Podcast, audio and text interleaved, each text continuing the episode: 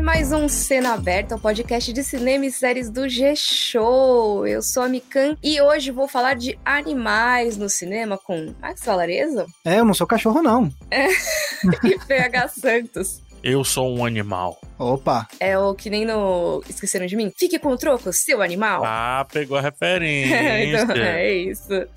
pois é, a gente não vai falar de Esqueceram de Mim, mas vai falar de animais no cinema. Recentemente a gente teve a estreia de DC Liga dos Super Pets, que é um filme sobre os pets do universo da DC. E a gente pensou, poxa, por que a gente não fala de filmes sobre mascotes, animais no cinema de uma forma geral? Que tem muitos filmes, até mesmo live action, né? Não só as animações, que tem presença desses animais como que isso funciona, como são os bastidores, quais são os filmes mais legais. E sim, a gente vai falar de cachorro jogando futebol também, pessoal.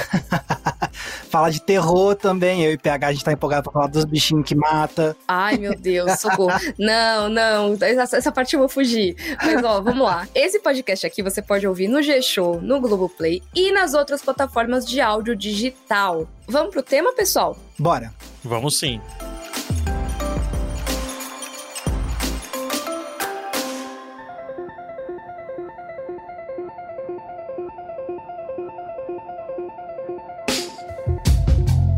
Ok, então, animais no cinema. A gente pegou como gancho essa estreia do filme da DC, que é um filme. Ele é um colosso, não teve essa piada. Eu não largou, não teve. Em nenhum momento a gente tá na firma, mas a gente não fez essa piada. Desculpa, não é da minha época, PH.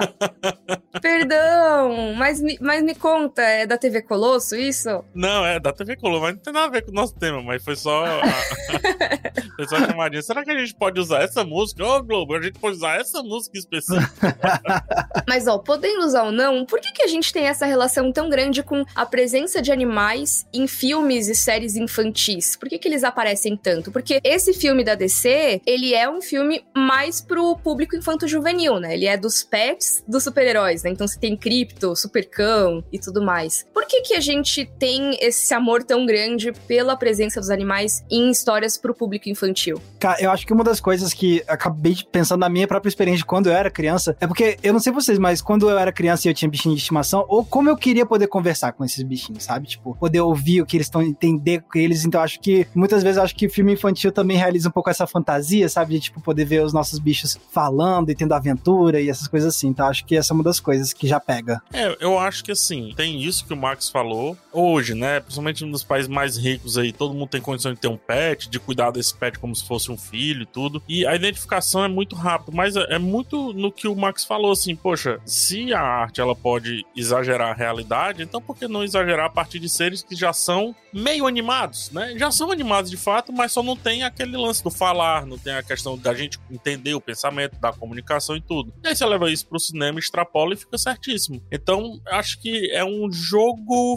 fácil, por assim dizer, para atrair a galera para assistir filmes, séries, quer que seja. Mas na real, sabe por quê? É porque assim, a maioria das pessoas tem coração, né? E bichinho é bom demais, gente. Bom demais. Sim.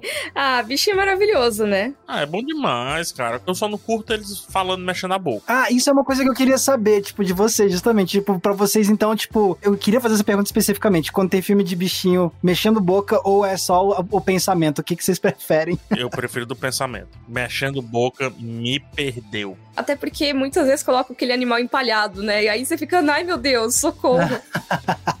Ou então, tipo, porque aquele negócio depende, também depende da época que faz o negócio também, né? Porque tem uns negócios que às vezes de uma época que os efeitos especiais não eram tão bons, mas estava desenvolvendo o computação, a computação gráfica, né? Aí fica aquela boca completamente desconjuntada do restante do bicho, fica um troço assustador, né? Horrível. O que eu acho pior, assim, primeiro, eu não curto muito, com raríssimas exceções, quando é o animal mesmo, orgânico, digamos assim. Foi daí a obsessão dele por lupus, né? O que explica. Ai, meu Deus Ai, meu Deus.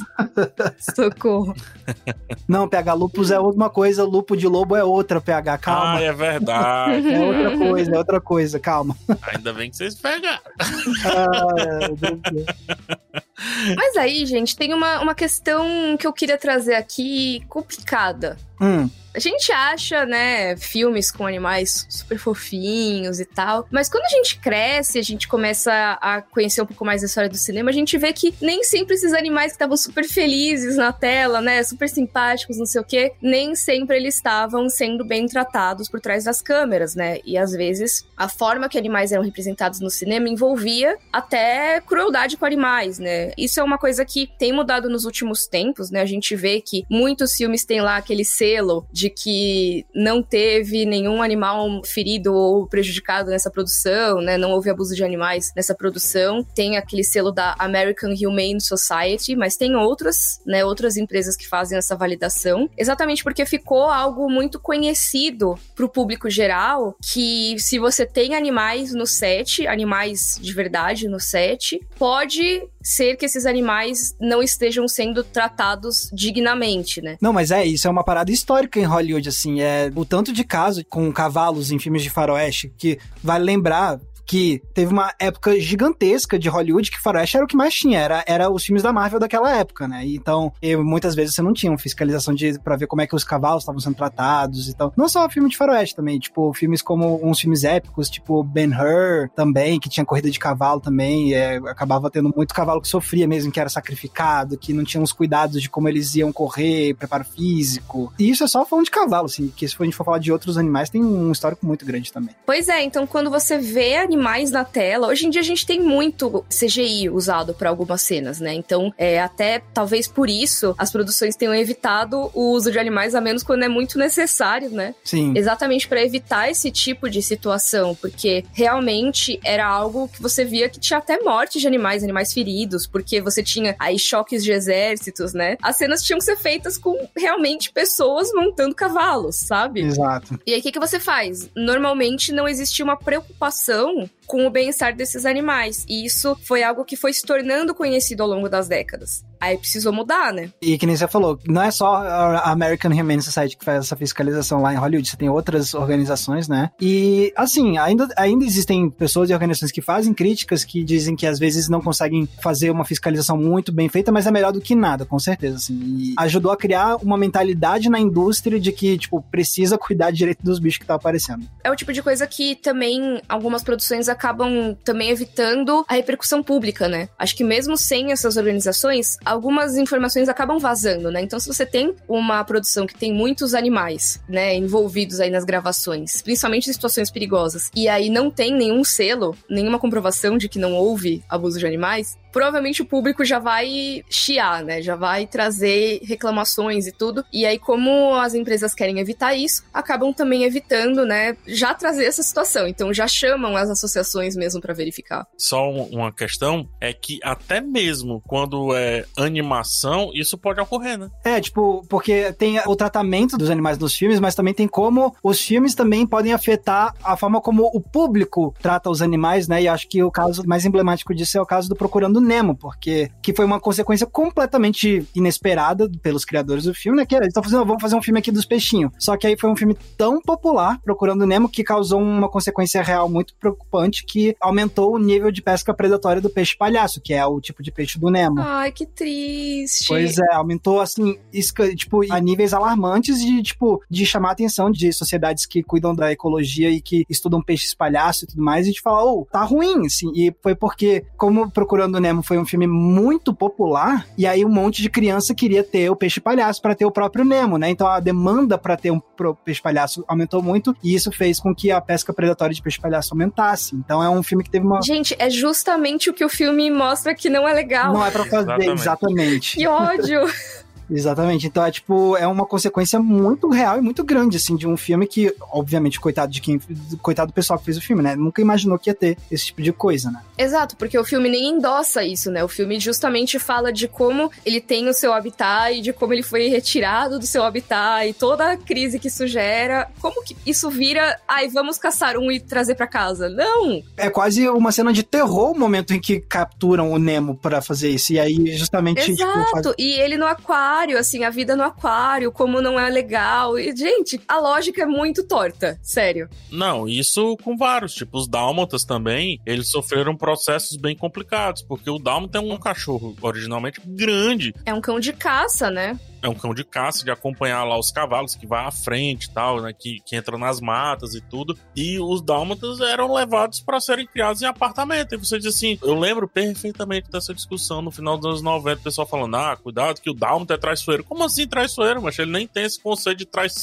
de traição dentro dele, pô. É porque você tá colocando... Ele só não é um cachorro de ficar na sua casa quieto, ele tem que se exercitar, né? Precisa de espaço. É lógico que ele vai destruir seus móveis, né? Se você não cuidar dele direito, porque ele tá no espaço muito pequeno. Quase tudo, vai, que o cachorro consegue resolver é com a boca, né? Com a dentição dele. Sim, sim. Comer, latir, seja o que for. Então, assim, ah, mas atacou o seu dono, ele é traiçoeiro. Então, deixa eu te contar um negócio. Ele não tem a mãozinha e ele não sabe falar. Ao contrário do Pongo se comunicando com todo mundo. Nem no filme eles falam, né, na verdade. Nem isso. E ainda tem uma dificuldade ali de entender o Pongo.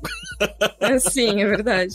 ainda tem uma certa dificuldade. Mas, enfim, tem o, o caso dos Dálmatas. Teve o caso da superpopulação de Schnauzers, né? Que, inclusive, todo pet shop que você ia no, no meio dos anos 2000 ali era só Schnauzers Schnauzer, muito por conta de Dama e Vagabundo. Por causa da Dama e Vagabundo. Que também é um, é um cachorro bem temperamental, né? Pelo que eu conheço. Eu conheço pouco de cachorro, tá, gente? O, o ele passou por um processo de domesticação muito forte. Então, o Schnauzer, originalmente, ele é do tamanho do Dálmata. Ele, ele é gigante. E ele foi sendo diminuído, ele foi sendo compactado até ser um, um cachorro aí para locais pequenos, por ser um, um, cachorro pequeno, mas é um cachorro maravilhoso. Diga-se de passagem, é uma raça muito gostosa. Mas é uma raça que passou por muitos processos para chegar nesse nível de ser vendido em pet shop, etc. Então, é um caso também a se pensar. Pessoal, não compre adote, hein? Adota o cachorro aí, por favor. Tem muito cachorrinho de rua, muito gatinho de rua. E se você for comprar, assim, tudo bem, é sua decisão. Mas, por favor, procure saber de onde vem esse filhote, como é a situação de criação e tudo mais, porque é realmente complicada a situação de muitos criadores aí de, de cachorros, muitos canis, né? Tem situações bem complicadas de muito abuso animal, de verdade, assim, com as fêmeas, né? Que ficam lá só pra parir é bem péssima a situação. Então, por favor, pesquise muito bem, assim, antes de comprar, se você tomar a decisão de comprar. Só para trazer dados aqui, a questão do Procurando Nemo, a população do peixe diminui em até 70% na costa australiana, que foi quando os alarmes começaram a ser tocados com relação a esse assunto. Então, hoje eles já reequilibraram a fauna ali, mas sendo super padrão, né? Não é só o peixe palhaço que se vai nessa brincadeira, se vão outros animais também, entendeu? Então, é curioso. E isso eu aprendi no Aquário de São Paulo, tá? Não fazendo propaganda aqui, mas é uma, uma, uma visita muito legal. Dicas de passagem. Tem uma outra situação que, aquilo, né? Hoje em dia tem várias situações negativas relacionadas a isso, mas na época ainda não se falava tanto da moda de Harry Potter e como isso fez aumentar a quantidade de corujas abandonadas no Reino Unido. Eita! Nossa! Porque o personagem ele tem uma coruja, né? Que leva mensagens, que é uma grande amiga dele, uma companheira e tal. Só que, gente, coruja é um animal que, assim, você pode até ter uma coruja, mas é uma ave de caça. A coruja não pode ficar presa na gaiola 100% do tempo. Até mesmo na história, a coruja sai para caçar e volta. E depois que foi passando a moda de Harry Potter, muitas corujas foram abandonadas. Inclusive, teve uma matéria que eu li um tempo atrás na BBC e agora eu trouxe de volta aqui para eu relembrar, que eles falam que a maioria das corujas abandonadas que estão em um santuário ali no norte de Gales, do país de Gales, eles dizem que é por causa da mania de coruja de estimação que surgiu aí nesses últimos anos, que era exatamente quando estavam na moda os filmes e os livros. Um dragão ninguém quer ter, né? Ah, pronto. E assim, cara, coruja é um animal que pode viver décadas, sabe? Se você adotar um cachorro, já é uma baita responsabilidade, porque um cachorro pode viver aí uns 10 anos, às vezes até um pouquinho mais, um gato também pode viver mais de 10 anos tranquilamente. Imagina um animal que vai viver décadas. Sabe que às vezes você vai dar pro seu filho e o filho já vai estar tá com 30, 40 anos e ainda vai ter esse animal. É uma decisão que precisa ser tomada com muito cuidado, ainda mais quando você fala de animais que não são tradicionais, né? Não é tão simples quanto ter um cachorro ou um gato que já é domesticado totalmente, né? Quer ver coruja? Uma dica: não precisa nem ir no zoológico. Vai na cidade do Max. É. Sim, aqui tem bastante. Aqui em Brasília. É, então. E é isso, são animais que eles estão na natureza e eles. É lógico, as intenções, por mais que hoje em dia eu já tenha, por exemplo, eu não consumo mais Harry Potter e tudo mais, mas uma coisa eu posso dizer que não foi a intenção de Harry Potter prejudicar a vida das corujas, sabe? É uma coisa que também não é uma coisa que eu acho que é nem incentivada pela obra. Porque é dito que a coruja caça, sabe? Que ela vai e traz um bichinho na janela, sabe? E fica comendo a caça. Isso não é uma coisa que a maioria das pessoas planeja quando vai trazer um pet, sabe? Mas eu não acho que seja uma propaganda que a história faz. Ao mesmo tempo, às vezes se ignora isso, ai, que bonitinha coruja. E aí não se leva em conta tudo que envolve trazer um animal pra casa, né? Em resumo, às vezes, gente, a pelúcia basta, tá? Uhum, Exato. Exato. Pensa assim, seu filho quer muito uma coruja, quer muito um Nemo, é um bichinho de pelúcia, sabe? Vai levar pra conhecer, sabe? Uma ONG, fazer carinho nos cachorros. Aí depois pensa se vai querer realmente trazer um bichinho pra casa. Acho que é. Não se influencie pelos filmes e séries pra isso, pessoal, por favor.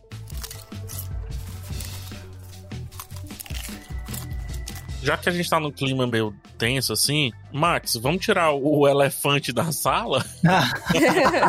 Boa. Porque se depender da Mica, a gente não vai entrar nesse assunto. Ah, a gente Ai, tem que ai, falar ai. de filme de terror com animal, que é uma das melhores subcategorias de terror que tem. Ah, você vai precisar de um barco maior, Max. Mas, Exatamente.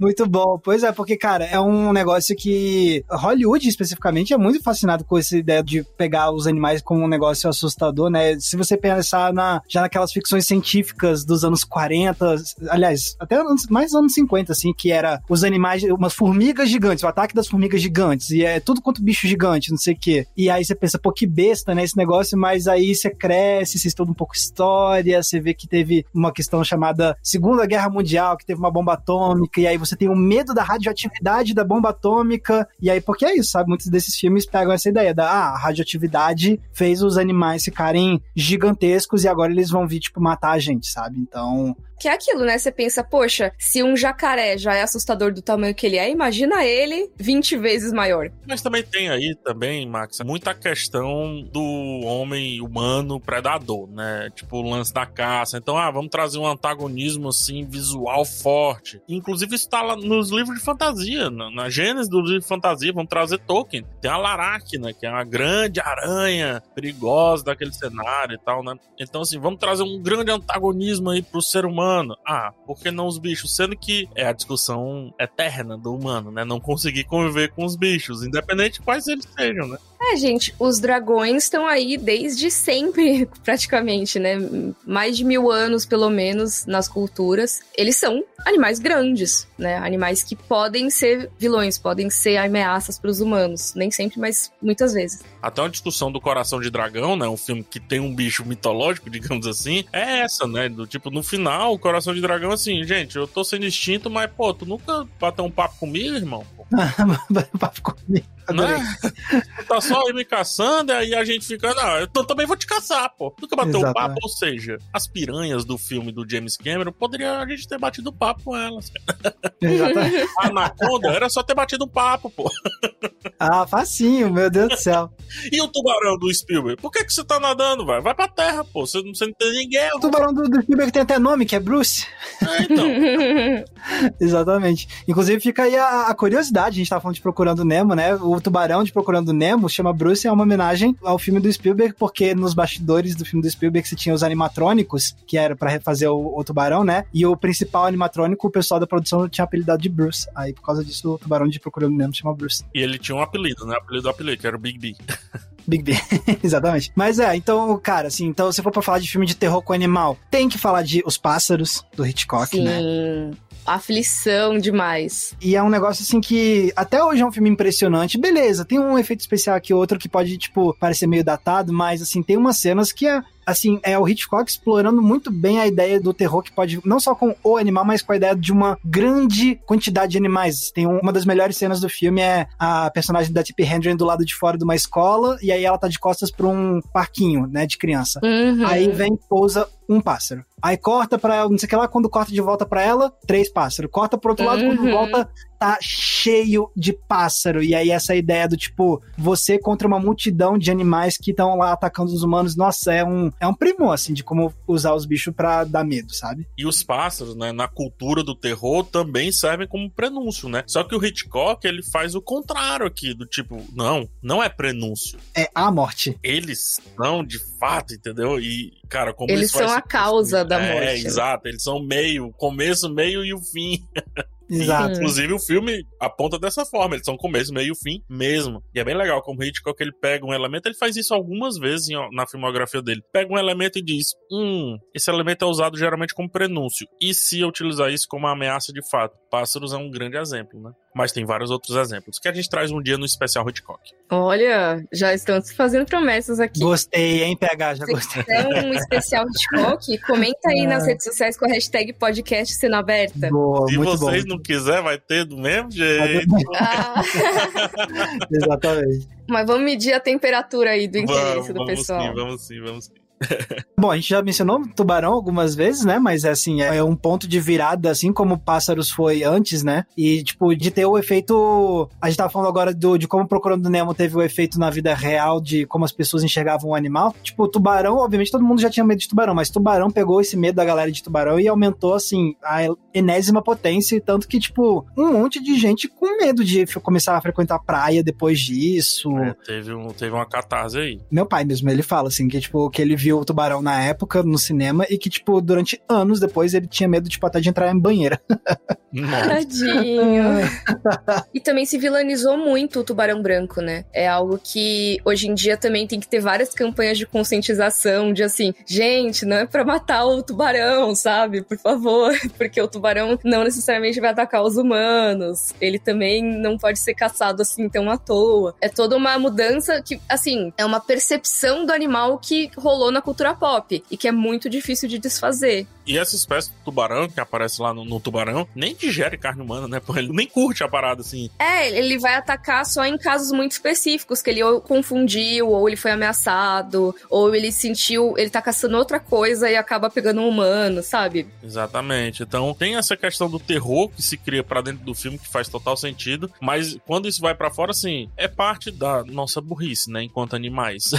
Porque a gente acaba ficando muito apegado à fantasia e esquece que de fato é uma fantasia. E o Tubarão trouxe com ele diversos filmes, né? Tipo, foi uma moda nos anos 80, 90, uma grande ameaça e, e geralmente é a ameaça que não necessariamente você fica vendo o tempo inteiro. O Tubarão tem essa característica, na verdade, mais precisamente falando, o Tubarão Branco tem essa característica da barbatana de fora d'água, né? E isso é utilizado no filme, pelo menos na primeira metade, como um elemento de terror, do tipo, ah, como que é? É o tubarão ou são crianças brincando com isso, né? Tem algum filme de animal assustador que deu medo pra vocês, assim, tipo, vi tal filme e passei a ter pavor de tal bicho? Ó, deixa eu te falar que esse Predadores Assassinos, que inclusive tá na pauta aqui, que é um filme recente, eu fui assim do tipo, ah, nada. Ah, besteira, só uns bichos gigantes. Me pegou esse filme, cara. Esse filme é bom, cara. Esse filme, pra quem não sabe, é um filme sobre crocodilos, né? O filme de terror, assim, surpreendentemente bom, porque você pensa, predadores assassinos de crocodilo. Você pensa, ah, deve ser aquele filme B, zoado. Não. Filme de suspense barra terror, bem feito mesmo. Tem a Caia Escaldelário, né, no filme. Uhum. Sim. E outro recente que me pegou também, o Águas Rasas. Ah. Esse eu tenho que ver ainda. Eu ainda não vi Águas Blake Rasas. Lively lá, cara, o filme me pegou também, porque o tubarão, ele não aparece de fato, ele realmente tá sendo tubarão, digamos assim, ele tá ali e tal, e ele tá mais interessado porque a mulher tá em cima de um peixe grande lá, acho que é um, talvez uma baleia, como ela tá ilhada em cima dessa baleia, ué, o tubarão tá afim de, de abocanhar essa baleia aí, entendeu? É bem, é bem tenso, esse, eu gostei do Águas Rasas, a construção dele é muito boa. Agora, deixa eu ver. Por exemplo, A Bruxa. Não é um filme de animal, né? Mas tem um animal bem característico. Eu não tinha problema com esse animal. Eu tô apreensivo de falar do animal porque eu não sei se vai ser spoiler ou não, mas enfim, eu não tinha apreensão com esse animal. Eu vou falar, é um bode. E tipo, acho que depois que eu vi a bruxa, eu comecei a ficar um pouco mais assim, tipo, ih, esses bichos aí, não sei não. Mentira, não, não tem nada, nada de religioso em relação a isso, mas conseguiu pegar e trazer o, pavor do simbolismo que tem na religião católica com o negócio do bode. Tipo, funcionou muito bem, assim. Vou trazer um assunto chatinho, que é, ainda com relação a animais, que é- vem muito da cultura pop, mas é algo que a cultura pop abraça do medievo. No medievo começa-se a discutir que aquele bicho com a cor diferente, entre aspas, ele tem que ser demonizado, que ele tá fora da curva. E aí o Black Phillip, né, que é um bode preto, ele vem dessa ideia, assim como o gato preto é utilizado a isso, juntando ao fato da bruxaria, ou seja, a mulher que tinha um gato preto era um prenúncio de que era bruxa ali e tal. Então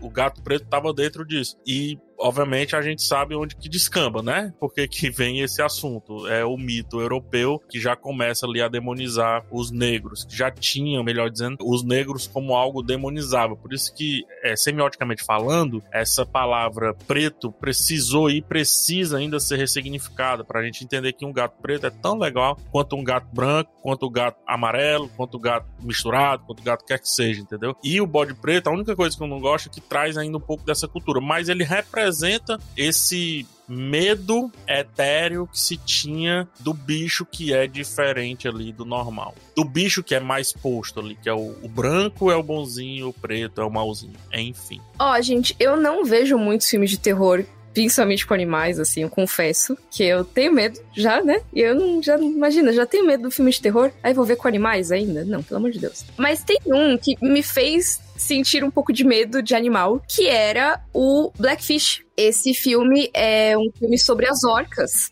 né? Ele é um documentário, não é um filme de terror, mas quase que é um filme de terror. Não, é pior ainda. É, ele é pior que o filme de terror, cara. Gente, eu nunca vi, eu nunca Caraca, vi. Caraca, Max. É, é tenso, é tenso. Ele, para quem não conhece, é um documentário sobre o Tilicum, que é uma das orcas que tem naqueles parques temáticos de orcas, né? E assim, gente, a gente tá falando aqui de filmes com animais. Um dos filmes que fez a minha infância era Free Willy. Sim.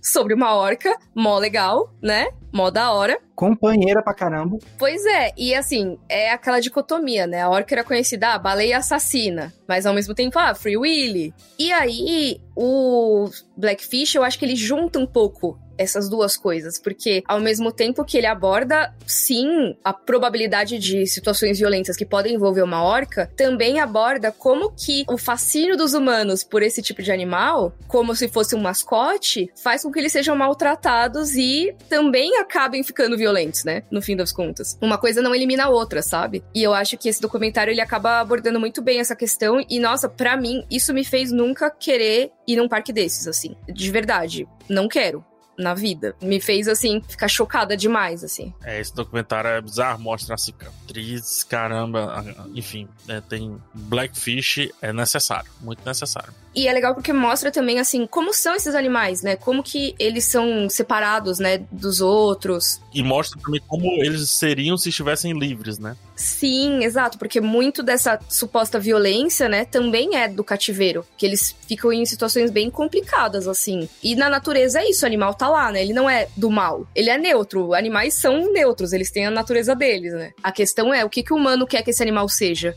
Então é, é, muito interessante, esse assim, documentário, nossa, eu acho bem interessante mesmo, assim, vale a pena, só que ele é bem assustador por esse sentido, sabe? Ele fala de violência, fala de natureza e de como os humanos agem em relação a tudo isso, sabe? De um jeito que eu não sei o que, que você acha, PH. Eu achei que não é um aquele jeito muito de temos que proteger os animais, sabe? Que, assim, a gente tem que proteger, mas tem muitos documentários que acabam sendo muito proselitistas nesse sentido. Não quero falar de uma forma negativa, mas fica só pregando, sabe? Sabe? proteção dos animais. E que, nesse caso, eu acho que eles realmente mostram, ó, galera, tem que proteger, mas acontece isso e isso, a situação é bem essa, sabe? Não sei se eu fui clara. Mas ele faz o sensacionalismo porque eu acho que às vezes precisa mesmo, sabe?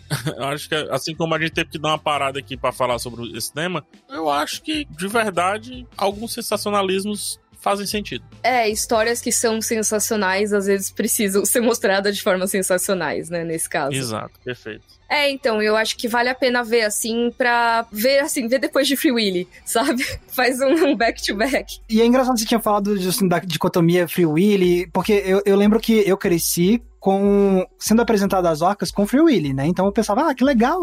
E aí eu começava a ouvir a pessoa falando, é, não, porque baleia assassina, né? Baleia assassina para falar do animal mesmo. Um dia eu ficava, de onde vocês estão tirando que essa baleia é assassina, gente? Pelo amor de Deus. E depois eu também fui ver que também tem filme de terror com baleia orca assassina, tipo, pra vir na onda de tubarão também. Eu fiquei, ah, tá, ok. Exato, porque as orcas, elas são caçadoras, né? Elas são carnívoras. E aí tinha várias ideias da baleia assassina, né? Era, era um meio que na cultura pop era conhecido assim. Aí Free Willy, poxa, Free Willy, mó legal, baleia da hora e tal. E as pessoas vendo nos parques, ai que legal, quero fazer carinho, quero ver E assim, não, gente. Por mais que não seja baleia assassina, também não é pra você ficar abraçando, sabe? E só uma curiosidade, a gente tava falando de tubarão e tava falando de orca, né? Em tubarão, o nome do barco que eles usam para caçar o tubarão, o nome do barco é orca, porque a orca é um dos poucos predadores naturais do tubarão branco.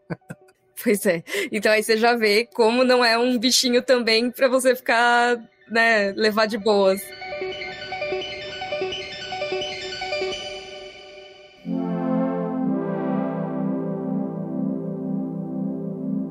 E tem um outro filme aqui que vocês citaram na pauta, que não é de terror, mas tem uma cena bem intensa também, que é a do urso em O Regresso. Essa aí, caraca. Tipo, é aquele negócio, eu, eu tinha passado a vida inteira ouvindo falar que, obviamente, ursos podem ser bem agressivos e fortes e perigosos, assim, mas fica no campo das ideias, né? Mas aí vem o, o regresso e mostra uma cena de um ataque do urso e mostra com calma, com detalhe, com. E, e, é um negócio assim de, tipo, te deixar, sabe, abismado, assim. Tipo, então, pra mim, não é um filme de terror, mas é uma cena de terror no meio de um filme. Inclusive, tem uma coisa bem interessante sobre o urso em particular, que ele é um animal que transita muito bem entre essas duas áreas, né? A área do fofinho e a área do ameaçador. Eu acho que a gente tem, né, o urso bichinho de pelúcia, tem o desenho animado do urso, vários mascotes urso e tal, ursinho Poo, mas aí você tem o urso como um predador, como uma ameaça, e eu acho que é bem equilibrado, sabe? Como ele aparece nos filmes, porque em muitos filmes, mesmo que não sejam de terror, eu não tô me lembrando de algum filme que seja o urso, a grande ameaça, né? Mas você tem, assim, tipo, tirando o regresso, tá? Mas assim, que seja filme de terror, tipo tubarão, só que com urso. Deve ter. Deve ter uns 20, assim, daqueles de filme mais B, assim.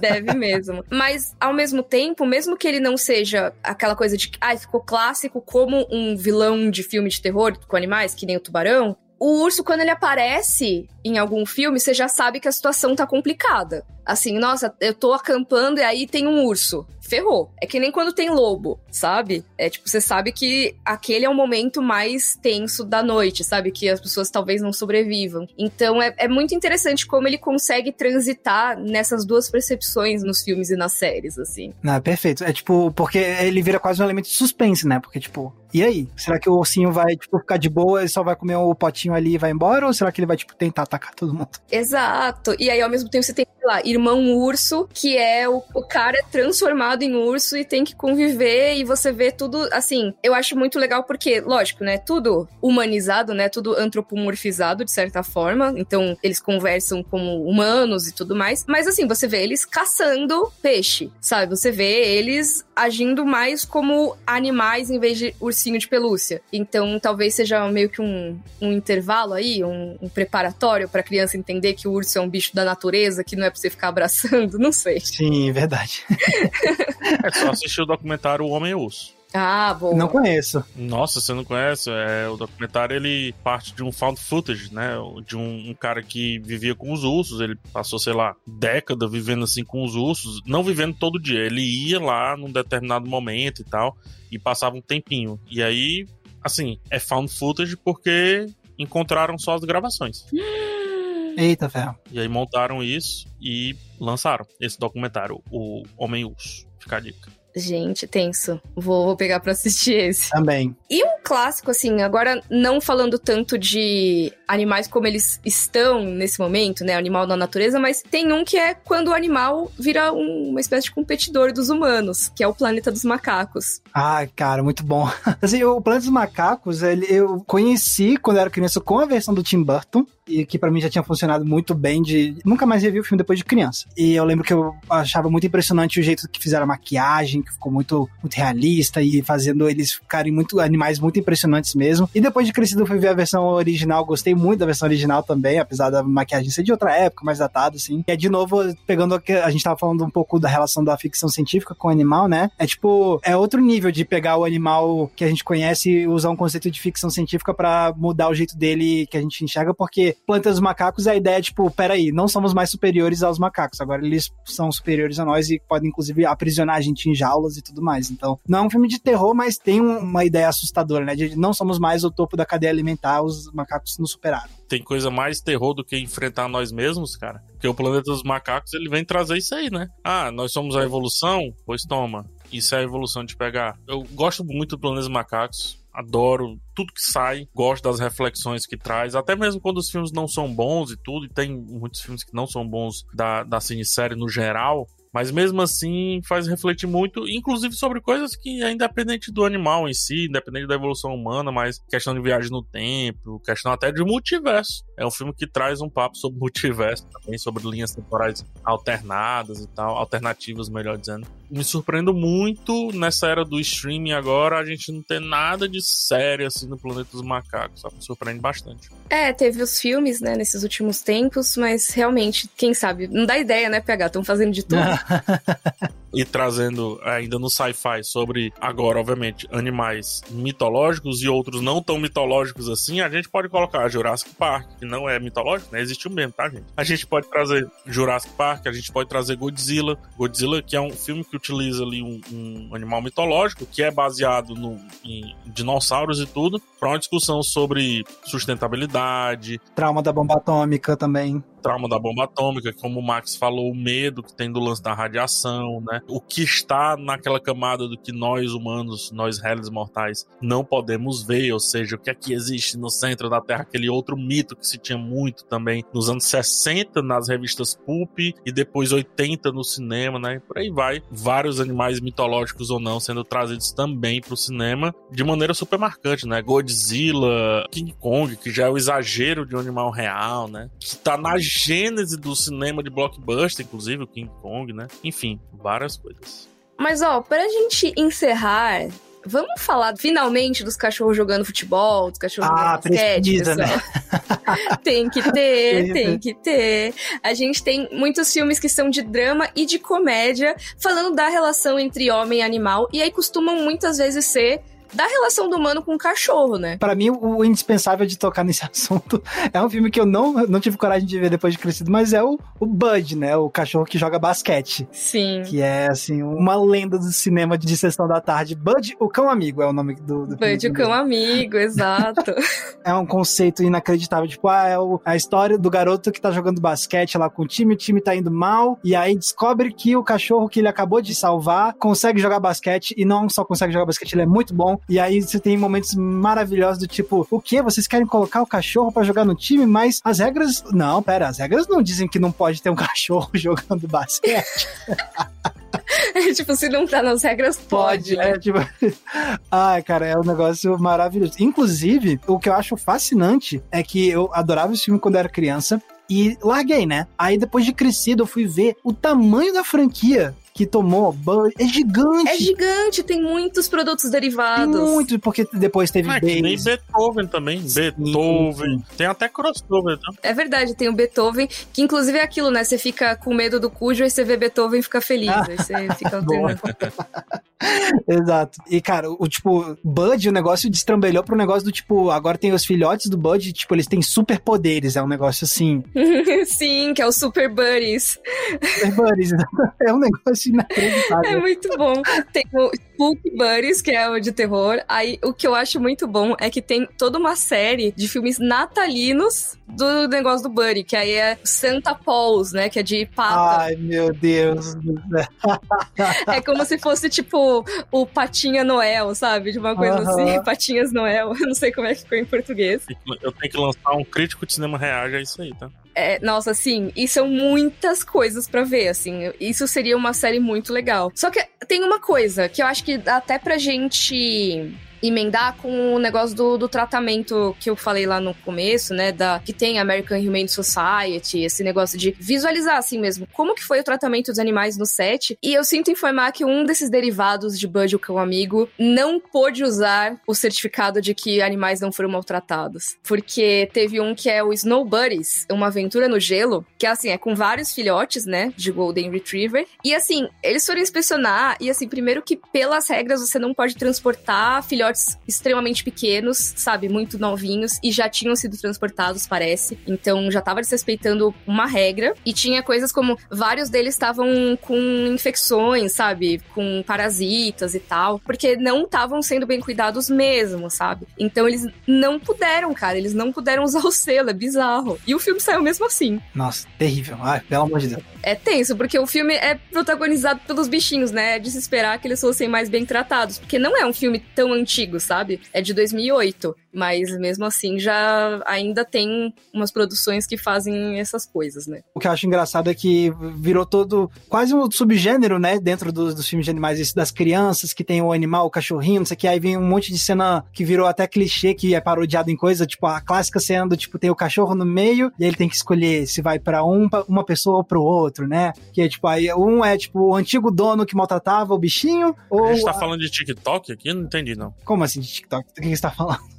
No TikTok não tem a trend do bota o cachorro, vai, Tem? vai pra um lado pro outro. Tem. Nossa, eu não sabia não. Como assim? Gente, Tem, você coloca os dois donos do, do animal, os dois tutores do cachorro, e aí sai correndo um pro lado pro outro e vê pra onde é que o cachorro vai. casal. Eu não vi isso, não. E uma das coisas, assim, que, tipo, a gente tá falando também de filmes mais leves, assim, de comédia, né? E eu sempre penso muito em um vídeo. É um dos vídeos que é um conceito muito simples, mas que eu adoro. Vou recomendar pra vocês assistirem. É um vídeo que tem no YouTube que chama em inglês Dogs Die Sad, Cats Die Funny. Cachorros morrem triste, gatos morrem engraçado. Que é um compilado que ele pega cenas de filmes que tem gatos e cenas de filmes que tem cachorros e como são as cenas em que esses animais morrem nos filmes, né? E é pra mostrar que quase, tipo, pra fazer uma comparação, que muitas vezes quando é um cachorro morrendo num filme, é uma cena triste, é um momento triste, não sei o quê, mas que a morte dos gatos em muitos filmes é usado pra propósitos cômicos. Então, tipo, o gato sendo jogado pela janela, sendo atropelado e, tipo, não sei o quê. Então, é, um- é um negócio que eu nunca tinha parado de pensar. Obviamente, aí o vídeo vai mostrar que tem cenas que são o inverso, né? Então, uma cena de um gatinho falecendo que é triste e um do cachorro morrendo que é engraçado, mas é um padrão, assim, que eu achei fascinante de descobrir nos filmes graças a esse vídeo. Muito doido. É extremamente fascinante. Eu lembro que eu nunca tinha notado isso, até que eu vi alguém reclamando de uma cena de morte de um gato sendo usada pra choque. E aí falou: Ah, eu não aguento mais ver gato sendo usado assim como um ser descartável. Que normalmente é isso, a morte do cachorro é aquela coisa muito emocionante e tudo mais. E a do gato é, ah, tanto faz, ou então é comédia. E depois disso eu comecei a notar e é muito real. Por exemplo, A Forma da Água, que é um filme que eu adoro, o bicho come a cabeça do gato. E é um negócio que só fala assim: ah, ele comeu a gata. Que inclusive chama Pandora, que é o mesmo nome da minha gata, e aí isso me deixa mais triste. E assim, isso é só uma piada, basicamente, e o filme segue, sabe? Não tem nenhum impacto, assim, a não ser mostrar que ele é mais selvagem, vamos dizer assim, nesse sentido de ele tem a fome lá e ele caça. Então não tem um grande impacto emocional de tipo, ai, nossa, realmente o cara ficou, né, super triste com a morte do gato e foi uma cena impactante. Não, é só tipo pra mostrar que ele comeu. Ele podia ter pego um pernil que tava na geladeira,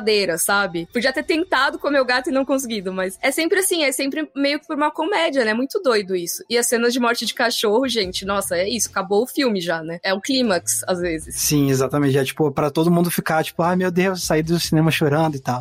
É, sim, que aí temos aí Marley e eu, né? Uhum, sim, exato. Acho que é aquela coisa de realmente aquele filme pra ter a comédia, não sei o quê, e aí pra te dar um soco na barriga quando acontece algo triste, né? E aquele que não tem morte de cachorro, mas tem morte de gente. E o cachorro fica querendo sempre ao seu lado. Um dos filmes que eu mais chorei na minha vida. Que inclusive é uma história tecnicamente real, né? Assim, pelo menos como é contada, é uma história real. De um senhor que ele tinha, né, um- lá no Japão, que ele tinha o cachorrinho, que ia sempre esperar ele na estação, e ele acabou falecendo antes de voltar do trabalho, e o cachorro continuou esperando por ele todos os dias. É, ele voltar todo dia, ele voltava. Essa história ela é tão conhecida que você tem uma estátua desse cachorro lá no Japão, né, em Tóquio. E ela é um ponto de encontro na frente da estação de Shibuya. Então é uma história super conhecida e realmente muito fofa. Assim, é triste, porém muito fofa. Sim, é daquelas que faz a gente pensar a frase clássica: nós não merecemos os cachorros. Sim, total, que eles são muito fofinhos. Tipo, essa história é bem de companheirismo, assim, de humano e animal, né? Muito fofa.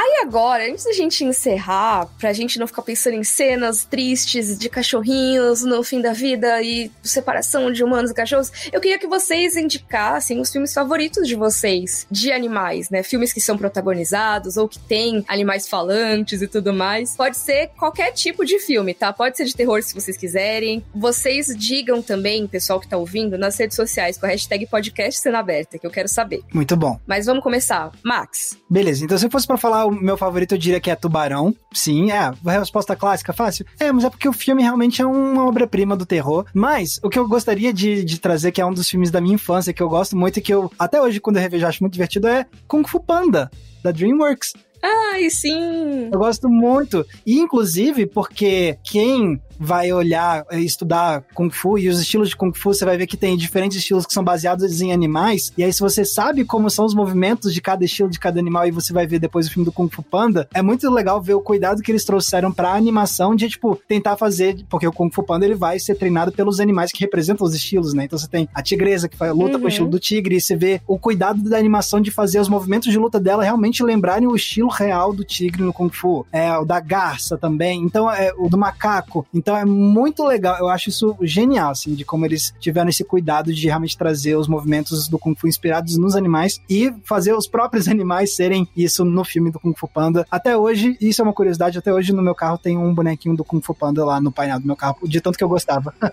Que legal. E você, PH? Ah, eu gosto de Fuga das Galinhas, cara. Ah, muito bom. Ah, é... é muito bom. Eu acho intocável, sim. É um filme que, que vem falar sobre consumismo, comunismo e vem falar também sobre muita coisa que a gente abordou aqui, né? Essa questão dos animais se libertando, por que, que eles estão se libertando, a partir de quais ideias eles estão fazendo essa libertação, como eles estão se juntando. E aí traz um pouco, por que não? De ficção científica, acredito que seja. Afinal, os animais ali estão tendo vida, né? E refletindo sobre a sociedade, mas traz, como eu disse, muita coisa aí sobre esses temas aí de tratar os animais como não como parte da nossa realidade, mas como parte do que como a gente gostaria que fosse a nossa realidade. Fuga das Galinhas, eu sempre lembro de, tipo, acho que foi no Twitter, alguma coisa assim, que alguém começou uma corrente do tipo, descreva o filme pela sinopse de um jeito que não parece o filme. E aí, tipo, alguém fala, não, porque esse é um filme sobre consciência de classe, ou sobre uma galera que se junta e pra ter uma rebelião comunista, não sei o que, né? Aí descreve depois, ah, o filme, a proposta é a Fuga das Galinhas. Nossa, muito bom. Mas eu gosto muito desse Mogli recente, tá? Eu gosto muito também do Mogli recente, esse com a animação mais tchan. E um que não é assim de animais e tudo, mas Sweet Tooth, uma série que tem os animais e que também trata muito desses assuntos, assim, do mundo, dos animais misturados, os híbridos, como que seria. Então fica aí três recomendações que eu daria. Aí, fugindo de Tubarão, Rei Leão, né? Usão, que, enfim, sempre vai funcionar. Sim. E você, Mika? Ai, gente, eu gosto de tantos. Eu sou a louca das animações animações, né? Então é até difícil não trazer animações aqui. Mika tem cara de quem gosta do Rap Fit, que ficava dançando. Foi um nome muito honrado. Eu gosto muito de Procurando Nemo, falando em, assim, coisas do mar, assim. Eu gosto muito de Procurando Nemo. Inclusive, eu tô viciada em vídeos do TikTok da galera que fica conversando com o Crush, a tartaruga. Não sei se vocês já viram que tem, tipo... Acho que é tipo uma atração do parque, eu não sei exatamente. Mas, assim, que dá para as pessoas, na né, plateia, fazer perguntas pro Crush, que é a tartaruga que tem no Procurando Nemo, né? Aquela tartaruga que fala que nem surfistas, super good vibes e tal. E tem um, um, dublador por trás, né? Um ator que fica improvisando. E é muito legal, gente. Então, assim, eu tô com um Procurando Nemo muito fresco na minha cabeça. Mas para trazer outra obra, vai, de animação, eu acho que eu queria trazer o Ratinho Detetive. Ah, muito legal. Eu acho que é, é uma das animações da Disney que acabam sendo ignoradas nesse período aí dos anos 80 para 90, né? E ela é uma animação que eu acho que poderia ser mais bem, bem comentada, sabe? As pessoas acabam deixando ela um pouquinho de lado. E eu acho que ela é um exemplo de como já tava começando a, o renascimento Renascimento da Disney. E é muito legal, se caso vocês não tenham visto, é um ratinho Sherlock Holmes, basicamente. Tem influência de Lupin III, o filme lá do Hayao Miyazaki do Castelo de Cagliostro. Tem uma influência ali numa das cenas, que é uma cena muito legal. Tem músicas bonitinhas. É bem da hora, assim. É um filme que vale muito a pena. É o filme que me apresentou o conceito do susto no cinema, porque tem uma cena nesse filme ah, que tem um sim. susto do morceguinho que tá disfarçado lá de bebê, e eu fiquei traumatizado com essa cena. Foi, acho que, o primeiro jumpscare da minha vida. Olha aí, nossa, e tem um momento ali no começo que tem a parte dos brinquedos essa e tal. Mesmo. É meio assustador. Exato. Nossa, é tenso eu tô achando que a gente vai ser banido pela internet. Por quê? Por quê? Como que a gente não citou Tá Dando Onda, cara? Ah. Pois é. é isso. No frio de janeiro, o melhor janeiro. trocadilho da face da terra com nós. Ah, frio de janeiro, muito bom. Taca a mãe pra ver se quica. E entre Sim. E, e, tem que ver dublado, gente. Não ah. pode não ver dublado. Assim. Tem que ver dublado. É proibido por lei. A lei Mikan de que você tem que ver esse dublado. É a melhor dublagem da história das dublagens dublagem, a gente falando. Sim. Mas, ó, a gente tá acabando o nosso tempo aqui. Não podemos mais. A gente podia ficar o dia inteiro, eu acho, né? Ah, ainda falta o, o meu querido Lee. Falta muita coisa. Nossa, é verdade. Tem muito filme, mas aí a gente conta com vocês nas redes sociais para ajudar a gente a preencher essa lista. Tweetem aí com a hashtag podcast sendo aberta. A gente adora ver as sugestões de vocês. Inclusive, algumas viram temas de episódios, então tragam aí sugestões. E onde as pessoas podem nos encontrar nas redes sociais? Começando pelo Max. Vocês podem me encontrar com o meu canal Entre Planos, tudo junto, lá no YouTube. Inclusive, tem vídeo sobre as influências de filmes de Kung Fu em Kung Fu Panda, se quiserem ver. e se quiserem me achar tanto no Instagram, quanto no Twitter, quanto no TikTok, vocês me encontram com a mesma arroba que é Max Valarizo com um Z somente. E você, PH? Olha, já fica aqui o disclaimer que realmente a gente precisa revisitar esse tema. Faltou Professor Polvo, faltou Ilha dos Cachorros, muita coisa assim, mas a gente vai revisitar. Nossa, eu sou hater de Professor Polvo. A gente precisa conversar sobre isso um dia. Então, esse assunto voltará. E eu estou no Twitter, Instagram, TikTok e também no YouTube. É só buscar PH Santos. Busca PH Santos e você vai me achar. Infelizmente, gente, eu não posto foto de animaizinhos e tudo, mas eu posto outras coisas. e você, Mikan? Vocês podem me encontrar no Twitter e no YouTube como Mikan, com três N's no final, no Instagram como underline Miriam Castro e no TikTok como underline Mikan. Inclusive, no Instagram eu vivo postando aí fotos das minhas gatas, Pandora e Clio. Que participam das gravações aqui, vale dizer, viu, gente? É verdade, volta e meia elas estão aí, eu tenho... Conta pra eles que eu fico falando com as gatas no intervalo. Não, a, a Mika fala com as gatas, as gatas falam com a gente e também tem um bicho de dispensar comida aí pras gatas que fala com a gente também no meio da gravação, tá? É, que eu tenho, eu tenho um comedouro, gente, pras gatas e eu esqueci de desligar ele na hora da gravação e ele fica falando hora da comida. Hora da comida. Muito bom. Bom, a gente se vê no próximo episódio do Cena Aberta. Lembrando que a gente tem episódios novos toda terça e toda sexta no G-Show, no Globoplay e nas outras plataformas de áudio digital. Estamos chegando ao episódio 100. Se você ainda não segue a gente na sua plataforma favorita, faça isso aí de presente pra gente do centésimo episódio. Bora lá? Por favor, por favor. Até o próximo episódio, gente. Tchau, tchau. Tchau, tchau. Tchau.